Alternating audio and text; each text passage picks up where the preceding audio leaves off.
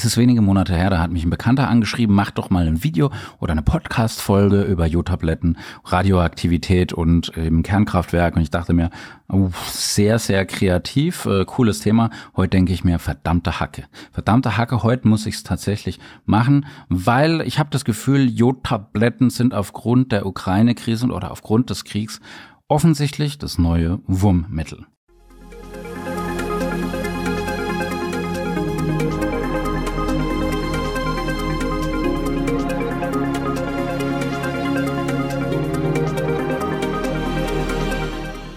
Herzlich willkommen bei Revolution Pharmacy. Heute eben aus ja, traurigem Grund. Es herrscht Krieg in Europa.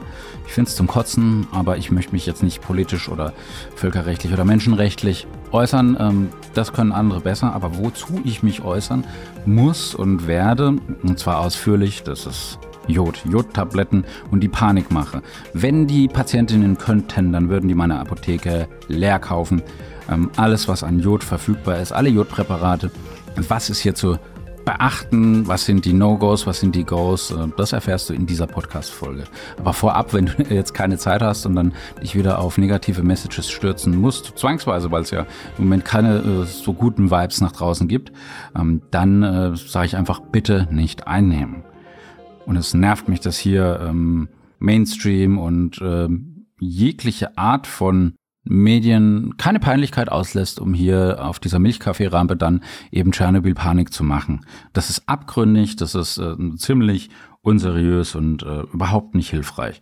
Weil die Berichte allein schon aus der Ukraine, eben hier aus Europa, das erschüttert nicht nur die Welt, es erschüttert jeden Einzelnen, meine ganze Familie. Wir reden fast über nichts anderes. Und wenn du dann eben noch mitbekommst, dass äh, das Wort Tschernobyl aufpoppt, dass da eben Soldaten eben dieses ehemalige Atomkraftwerk oder die Ruine vom Atomkraftwerk für sich einnehmen, dann ist es doch selbstverständlich, dass eben in Rumänien oder besonders auch in Polen ein Run entsteht, ein Run auf Jod, hochkonzentrierte Jodtabletten oder eben auf Lugolsche Lösungen. Hier ganz liebe Grüße an meine Freunde in Polen und meine Verwandtschaft auch in Rumänien. Und ja, was steckt da dahinter?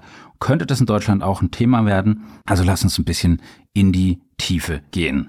1986 im Sommer. Ich war so sieben, acht Jahre alt und dann ist eben, ja, war Tschernobyl, war Tschernobyl, wir durften keinen Salat essen. Ich weiß noch, wie meine Großeltern, meine Eltern immer vom Fernseher äh, saßen, besorgt Radio gehört haben und wenn du dir jetzt mal auf der Gehirnzelle zergehen lässt, dass äh, eben Tschernobyl nur 70 Kilometer nördlich von Kiew ist und eben nur zehn Kilometer von der Grenze zu Belarus äh, entfernt ist, dann hat das natürlich schon Brisanz und dass dort eben Truppen stationiert sind, dass eben dort eben Truppen vorhanden sind, dann verstehe ich schon äh, unter dem Hintergrund von 86, dass es diesen Run auf Jodtabletten gibt, dass es äh, diesen Run auf diese Lugolsche Lösung gibt.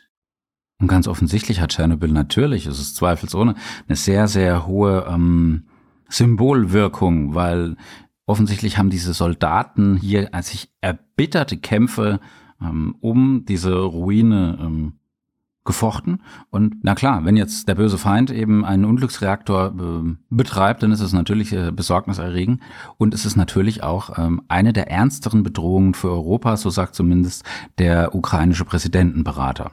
Aber was steckt jetzt hinter der großen Nachfolge? Also 86 war gerade eben Polen durch den Reaktorunfall von Tschernobyl, von dieser radioaktiven Wolke besonders betroffen, besonders schnell betroffen und äh, die Sorge war damals sehr, sehr groß und du siehst ja, was dann draus geworden ist. Aber es gab Millionen von Patienten, insbesondere Kinder, die dann nach der Katastrophe ähm, direkt mit Jod behandelt worden sind. Gott sei Dank, weil man hat festgestellt in Nachuntersuchung, dass diese Jodblockade wirklich eine positive Wirkung auf die Patienten hat. Also warum haben wir es nicht, beziehungsweise brauchen wir es denn wirklich?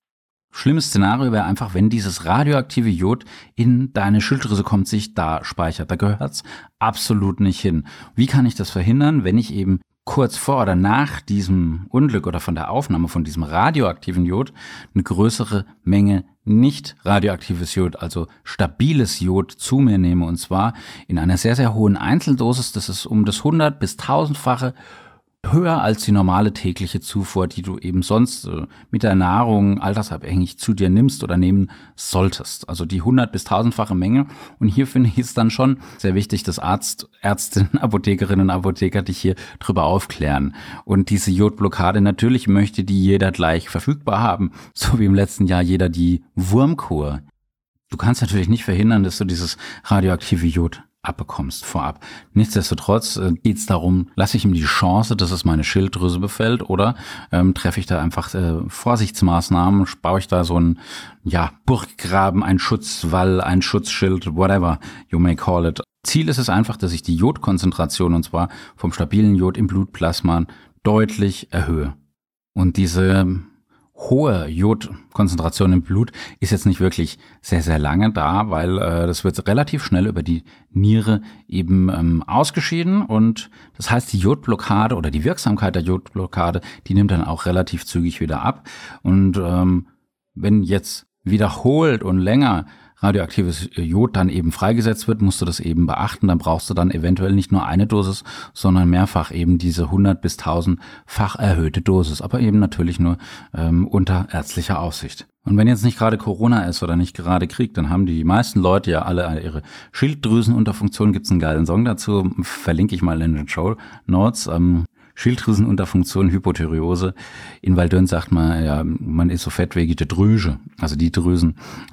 ähm, nein, Spaß beiseite. Also, wenn du 1986 bei vollem Verstand und vollumfänglich irgendwie mitgemacht hast und dich an Tschernobyl erinnern kannst, verstehe ich wohl, dass äh, du nicht nur Respekt, sondern vielleicht sogar auch Angst vorm Atomunglück hast. Ähm, was ist damals passiert? Natürlich haben dann die Schilddrüsen der Patienten oder der Betroffenen radioaktives Jod aufgenommen. Und zwar eine Menge. Was ist passiert? Dieses radioaktive Jod, das schickt Strahlung aus und diese Strahlung kann natürlich das Gewebe der Schilddrüse beeinträchtigen, teilweise auch zerstören und somit kommt es dann einfach, dass es sehr, sehr häufig zu einer Schilddrüsenunterfunktion kommt. Jetzt ist Schilddrüsenunterfunktion per se sehr leicht behandelbar und da geht es jetzt nicht darum, bist du besonders schick und nochmal ein halbes Pfund leichter und Instagrammable, sondern ähm, erstens mal lässt du diese Eindringlinge rein oder nein. Und zweitens, im nächsten Schritt folgt dann nämlich einfach, dass bei den gesunden Zellen der Schilddrüse, die die weiterleben, aber eben viel weniger dann sind als vorher, dass diese Strahlung dann zu Mutationen führen kann. Und diese Mutationen führen dann eben zu Schilddrüsenkarzinomen, also Schilddrüsenkrebs. Und das ist natürlich der Super-GAU. Und gerade bei kleinen Kindern bis 18 Jahren aber hoch und auch bei äh, Babys im Bauch, also bei ähm, Müttern in freudiger Erwartung wird dann eben Kaliumjodid verabreicht, weil die sind besonders gefährdet für ein Schilddrüsenkarzinom. Nicht wir Erwachsenen in meinem Alter oder alten Männer, sondern eben die Kinder. Selbst die Stillenden oder eben die Schwangere, die bekommen dann eben Kaliumjodid, um einfach diese Ungeborenen oder die Säuglinge zu schützen, das Wichtigste, was sie haben. Natürlich kann es auch während einem Notfall bei Personen, die jetzt in so einer kerntechnischen Anlage oder in der Nähe sind, sehr, sehr sinnvoll sein, hier eine Jodblockade zu machen. Aber gerade eben die Kleinsten gilt es hier besonders zu schützen, weil die am anfälligsten sind. Auch die WHO und auch die Strahlenschutzkommission, die sagen eben, wenn jetzt so, äh, so ein Fukushima oder so ein Tschernobyl stattgefunden hat, dann schau, dass du deine Schilddrüse blockieren lässt und zwar mit Kaliumjodid. Also es ist nicht Jod, sondern Kaliumjodid, also das Salz vom Jod. Und dann wird einfach das Risiko von einem Schilddrüsenkarzinom signifikant verringert. Und das ist natürlich äh, das Ziel, weil das braucht kein Mensch. Wir haben schon genügend Sorgen im Moment. In Deutschland gibt es überwiegend Tabletten, die hier ähm, verwendet werden. In anderen Ländern, sagen wir mal in Rumänien, Polen und in anderen Anrainerländern, da gibt es eben diese Lugolsche Lösung, das ist Handmade with Love in der Apotheke von deiner PTA, von deiner Apothekerin. Und da brauchst du so ungefähr ähm, pro Kilogramm Körpergewicht 1,4 Milligramm Kaliumjodid. Da gibt's die üblichen Tabellen, die kriegst du in deiner Apotheke vor Ort. Ähm, und äh, ja, mit dem entsprechenden Dosierungsschema. Wichtig ist, dass hier sich wirklich slawisch oder sklavisch, dass man sich hier ans Dosierschema hält. Es gibt auch gängige Jodtabletten, die sind normal in Mikrogramm dosiert und es gibt aber ein spezielles Mittel auch unter ähm, normalen Vertrieb, ähm, apothekenpflichtig auf der einen Seite, aber du kriegst eben ohne Rezept in der Apotheke. Die Nachfrage ist sehr, sehr groß. 65 Milligramm Kaliumjodid und die werden dann eben aber eigentlich nur bei kerntechnischen Unfällen äh, verwendet. Jetzt ist man davon auszugehen, dass selbst äh, wenn da was passieren würde in Tschernobyl, das nicht einem kerntechnischen Unfall äh, gleichzusetzen wäre, weil dementsprechend so viel äh, Aktivität dort nicht mehr vorhanden ist. Trotzdem nehme ich es natürlich ernst. Und dann sagen die Behörden, wenn dem dann soweit wäre, okay, was wird bereitgestellt, wo wird es bereitgestellt, von wem wie nimmst du es ein? Wann nimmst du es ein? Natürlich in Rücksprache mit Ärzteschaft und Apothekerschaft. Es gibt die Tabletten in Packungen in 10er Blistern oder in 20er Blistern.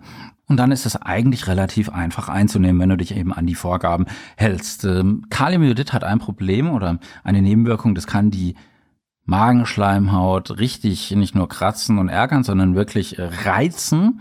Deswegen solltest du dieses Kaliumjodid, anders als du denkst, nicht nüchtern einnehmen. Du sollst nicht nüchtern einnehmen. Das heißt, ähm, auch wenn dieses Salz wasserlöslich ist und du nimmst dann entweder in Tablettenform und schluckst es oder du löst es in Flüssigkeit auf und du kannst es natürlich auch in irgendeinem Getränk äh, anmischen, ob das jetzt Wasser ist oder Tee, dann wird es etwas leichter. Wichtig ist jedoch, dass du es einfach zügig trinkst, weil diese Lösung nicht haltbar ist und das äh, ist natürlich bei kleinen Kindern ein Problem. Da mach nicht gleich so ein Maßkrug draus, sondern eher so eine kleine äh, Kinderbuddel. Ne? Macht auf jeden Fall Sinn. Kommt jetzt so eine Jodblockade überhaupt in Frage? Die kommt nur wirklich dann in Frage, wenn die zuständigen Behörden hier die Bevölkerung auffordert, so eine Jodblockade zu machen. Und es kommt wirklich nur dann in Betracht, wenn die radiologische Lage sagt, hey, wir gehen davon aus, äh, dass es zu einer erheblichen Freisetzung von radioaktivem Jod ähm, kommen wird. Und dann ist natürlich das Risiko bei Kleinen, bei Ungeborenen, bei Kindern, Kleinkindern, Jugendlichen natürlich deutlich erhöht und das darf nicht sein. Deswegen brauchen die unseren besonderen Schutz und nicht unseren Egoismus, dass wir als alte weiße Männer, so wie ich einer bin, versuchen irgendwie Kaliumjodid, Jodid, Jodtabletten auf irgendeine Art und Weise zu horten oder weiter zu verkaufen, nur weil es gerade en vogue ist. Das verachte ich aufs Schärfste. Ansonsten wünsche ich euch äh, vor allem stabile Gesundheit, ähm, eine stabile Psyche, ein hohes Maß an Resilienz für die nächsten Tage und Wochen, weil ja, die Nachrichten sind einfach noch schlimmer denn je zuvor, zumindest jetzt in meiner Generation, wenn wir immer noch sehr, sehr gesegnet sind. Ich würde mich freuen über ein wohlwollendes Kommentar, über euer Abo und ja, versucht nicht einfach diese Jodtabletten zu horten, ich habe es jetzt äh, ein paar Mal gesagt, es macht keinen Sinn, die zum falschen Zeitpunkt zu nehmen. Sie werden relativ schnell über die Niere ausgeschieden. Das heißt, wenn du die zu früh oder zu spät nimmst, dann ist es einfach auch für die äh, Stelle, wo keine Sonne hinscheint. Und das ist dann einfach schade, wenn dann andere zu kurz kommen. Und ja, wenn du es einfach nimmst, deine Schleimhaut reizt und das überhaupt nicht wirken kann, weil es überhaupt nicht gebraucht wird, dann hast du einfach nur eine zu hohe Jodkonzentration bei dir im Blut und ja, außer Spesen nichts gewesen. Also ansonsten, ähm, am anderen Ende war der Jan, zieht die Mundwinkel trotzdem nach oben. Äh, wenn ich was Gutes für euch tun kann, wenn ihr weitere Themenwünsche habt, kommt einfach auf mich zu, at info at jan-reuter.com, zieht die Mundwinkel nach oben, love, peace, bye.